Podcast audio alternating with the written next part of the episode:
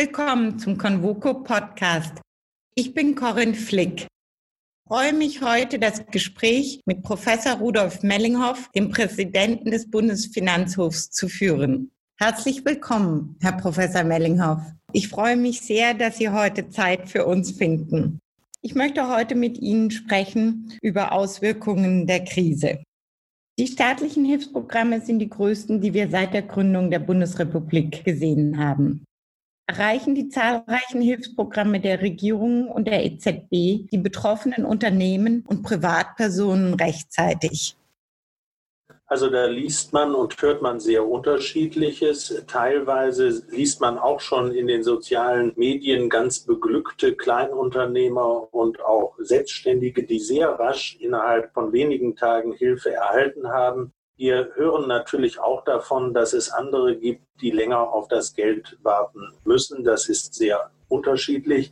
Bei der enormen Zahl der betroffenen Betriebe, Freiberufler oder Selbstständigen muss man sich natürlich schon darauf einrichten, dass es mit der Zeit etwas länger dauert. Gegenwärtig werden viele notwendige Prüfungen unterlassen, damit die Leute rasch an ihr Geld kommen. Aber das Ganze muss natürlich dann später auch nachjustiert werden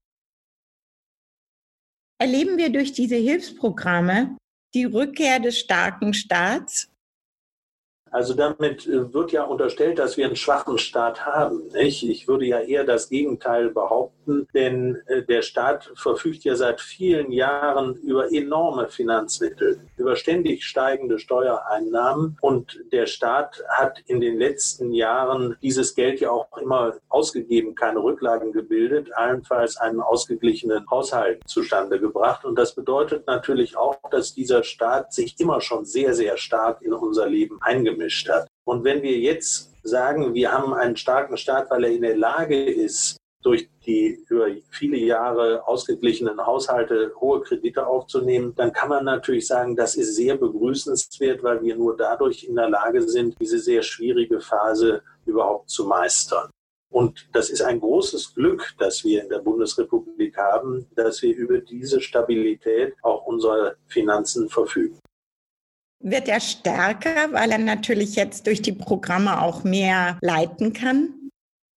Der Staat nimmt für sich sehr viel mehr Eingriffsbefugnisse in die Freiheit der Bürger in Anspruch. Wir haben ja enorme Freiheitsbeschränkungen. Das setzt natürlich einen starken Staat, der dies auch kontrolliert und umsetzt, voraus. Aber wir haben natürlich auch unter Verfassungsrechtlern bereits Diskussionen, was überhaupt im Rahmen einer solchen Krise an Freiheitsbeschränkungen zulässig, auch verfassungsgemäß ist.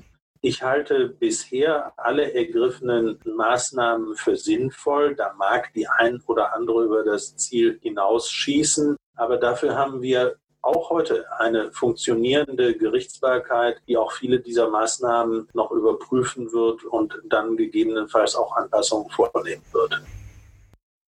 Welche Steuermaßnahmen können der Wirtschaft in der Krise helfen, beziehungsweise diese nach der Krise wieder in Schwung bringen? Also es ist ja so, dass in dem Corona-Paket gewisse Maßnahmen, Steuerstundungen zum Beispiel, Stundung von Vorauszahlungen und ähnliches vorgesehen sind. Meines Erachtens reichen diese Maßnahmen in der gegenwärtigen Krise nicht aus. Man muss aus meiner Sicht den Verlustausgleich wesentlich verbessern, insbesondere einen Verlustrücktrag für die vergangenen Jahre eröffnen und das Rücktragsvolumen deutlich ausdehnen, damit die Unternehmen relativ rasch an die Liquidität kommen. Auch die Mindestbesteuerung, die sollte ausgesetzt werden. Und das, was immer wieder vergessen wird, ist, dass wir ja nicht nur das Geld einnehmen, von den Unternehmen, sondern dass die Wirtschaft mit zahlreichen Verwaltungsmaßnahmen betraut ist, Meldungen abgeben muss. Und das führt zu zusätzlichen Belastungen. Und ich finde, in einer solchen Krise muss man schon überlegen, ob man die Wirtschaft nicht auch von diesen Dingen jedenfalls vorübergehend entlastet.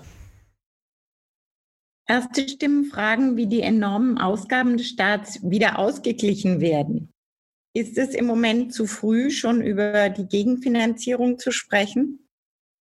Also es wird ja bereits darüber gesprochen. Es werden schon Vorschläge eines Lastenausgleichs oder einer Vermögensabgabe gemacht. Aber ich finde es jetzt wirklich viel zu früh, über eine Gegenfinanzierung zu sprechen. Wir müssen doch erst mal sehen, welches Volumen haben diese Maßnahmen nachher im Ergebnis. Können wir sozusagen diese vorübergehende Erhöhung der Staatsverschuldung als ausreichende Maßnahme abbuchen oder müssen wir wirklich dann sofort hingehen und andere schärfere Maßnahmen in Anschlag bringen? Ich halte eine solche Diskussion für verfrüht. Man kann später, wenn man einen Überblick hat, darüber diskutieren, aber nicht heute.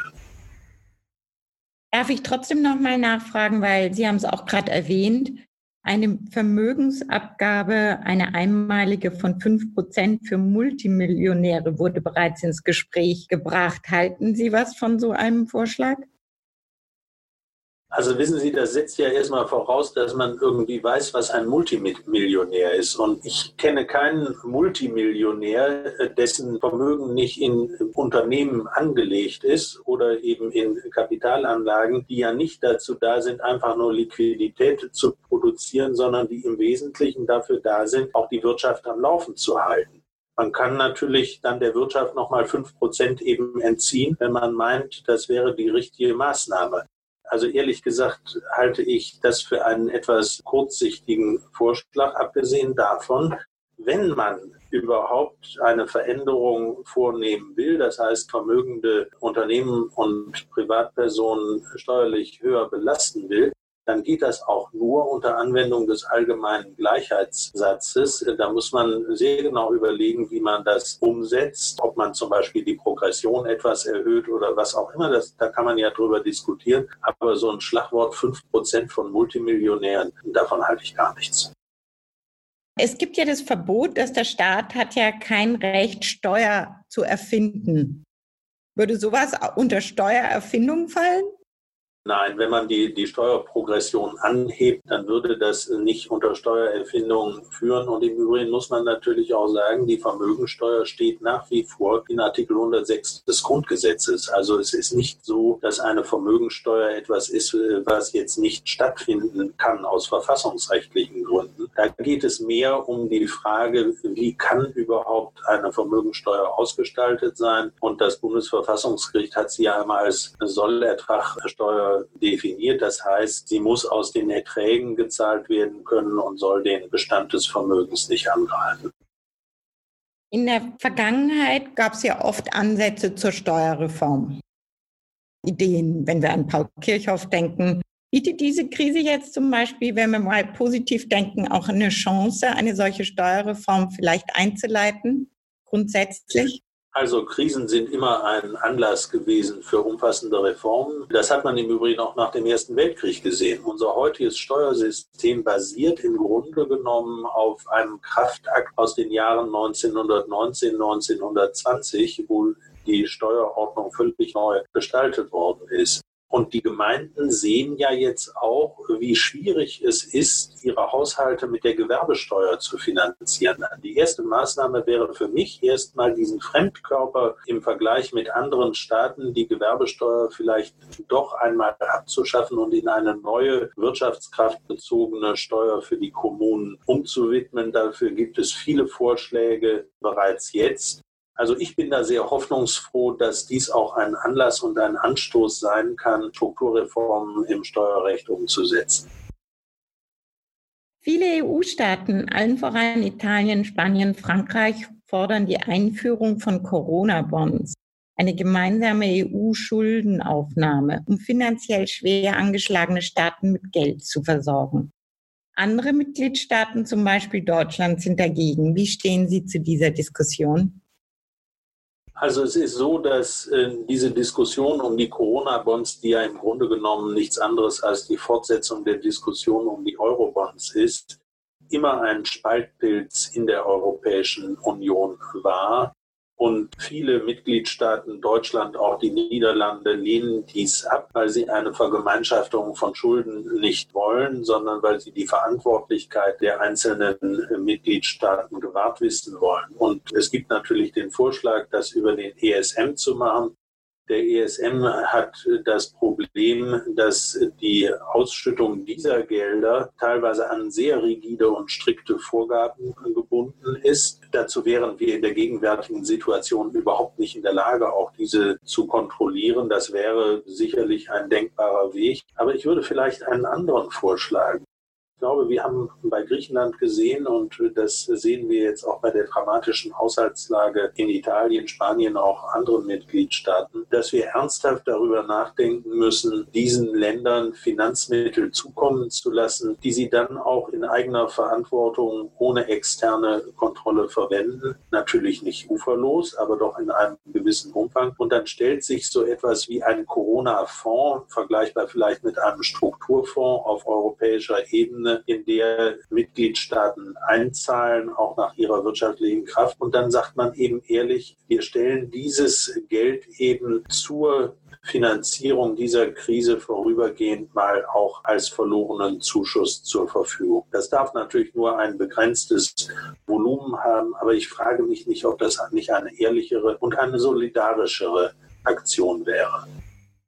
Sie haben jetzt ein wichtiges Wort auch genannt, solidarischer. Weil die Solidarität ist ja eins der Kernelemente der EU, warum wir zusammen sind. Also daran hat es ja auch in den letzten Wochen gemangelt. Ich habe nie eine Kritik an den Grenzschließungen verstanden, weil ich das eigentlich nur als Fortsetzung der Kontaktbeschränkungen sehe, die wir ja schon auf nationaler Ebene haben.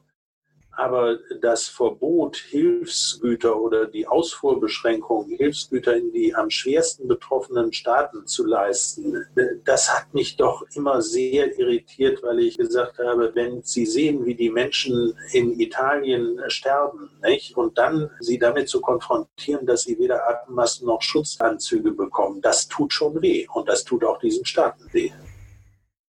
Hm, das tut auch unserer Zivilisation weh. Ja. Das ist nicht gut. Ganz anderes Thema. Sie als Präsident des Bundesfinanzhofs führen jetzt eine sehr wichtige Institution unseres Landes durch diese Krise. Was sind dabei die größten Herausforderungen? Also wir sind ja in einem Spagat. Wir müssen einerseits unsere Mitarbeiterinnen und Mitarbeiter schützen und das bedeutet, dass wir alle Maßnahmen ergreifen müssen, dass so wenig private Kontakte oder sagen wir mal Kontaktmöglichkeiten überhaupt auch in einem solchen Gericht, auch in einer Behörde bestehen. Und auf der anderen Seite sind wir dazu verpflichtet, auch Rechtsschutz zu gewähren. Wir haben das nach meiner Auffassung inzwischen ganz gut im Griff. Der ganz überwiegende Anteil der Mitarbeiterinnen und Mitarbeiter, auch der Richterinnen und Richter, arbeitet zu Hause im Homeoffice oder an mobilen Arbeitsplätzen. Und da sind wir in der glücklichen Lage, einen ganz erheblichen Teil der Arbeit auch nach wie vor kontinuierlich leisten zu können. Sie sind wichtig für unser Land. Ja, das ist richtig. Die Gerichte müssen auch weiter funktionsfähig bleiben. Dass es natürlich in dieser Umstellungsphase gelegentlich zu Verzögerungen kommen kann, damit müssen wir leben. Aber die Funktionsfähigkeit der Gerichtsbarkeit wird gewährleistet, im Übrigen in allen Ländern und in allen Gerichten, mit denen ich in Kontakt bin. Wird sich unsere Gesellschaft durch die Krise verändern? Was ist Ihre größte Befürchtung und was Ihre größte Hoffnung? Also die größte Befürchtung ist schon, dass wir wirklich tiefgreifende strukturelle Schäden im Umgang der Menschen miteinander und in unserer Wirtschaft haben. Ich kann mir eigentlich keine schlimmere Situation vorstellen, dass zum Beispiel der gesamte Automobilsektor einen dramatischen und zwar langfristig nachhaltigen Schaden erleidet, weil das die Stütze eben auch unserer Wirtschaft ist. Wenn diese Bereiche wegbrechen, vollkommen wegbrechen, dann stehen wir vor einer extrem schwierigen Situation. Ihre größte Hoffnung? Die größte Hoffnung ist einmal, und das sieht man heute schon, wir haben eine große Solidarität der Menschen miteinander. Ich erlebe es in vielen Bereichen, auch lokalen Bereichen, dass die Menschen sich gegenseitig unterstützen, dass sie gerade älteren Menschen in der Nachbarschaft Lebensmittel bringen und ähnliches. Und wenn man dann weiterdenkt, muss man natürlich sehen, dass wir jetzt sehen, wie wichtig die Fortschritte in der Digitalisierung sind. Und wir erleben dort gewaltige Sprünge, weil die Menschen darauf angewiesen sind. Und endlich passiert da etwas. Und wenn das dann noch begleitet würde durch ein Digitalministerium, was diese Dinge sinnvoll strukturiert, fördert und weiterbringt, dann würden wir auf diesem Gebiet wirklich Fortschritte machen. Und letztendlich, da haben wir darüber gesprochen, Frau Flick, wenn das dann noch in eine schöne Steuerreform münden würde, wäre ich glücklich. Ich danke Ihnen sehr für unser Gespräch und grüße Sie herzlich und freue mich, wenn wir uns dann auch mal wiedersehen können. Also ich bin sicher, dass wir im Juli unser alljährliches Treffen haben werden. Ich danke Ihnen fürs Zuhören und grüße Sie herzlich. Ihre Corinne Flick.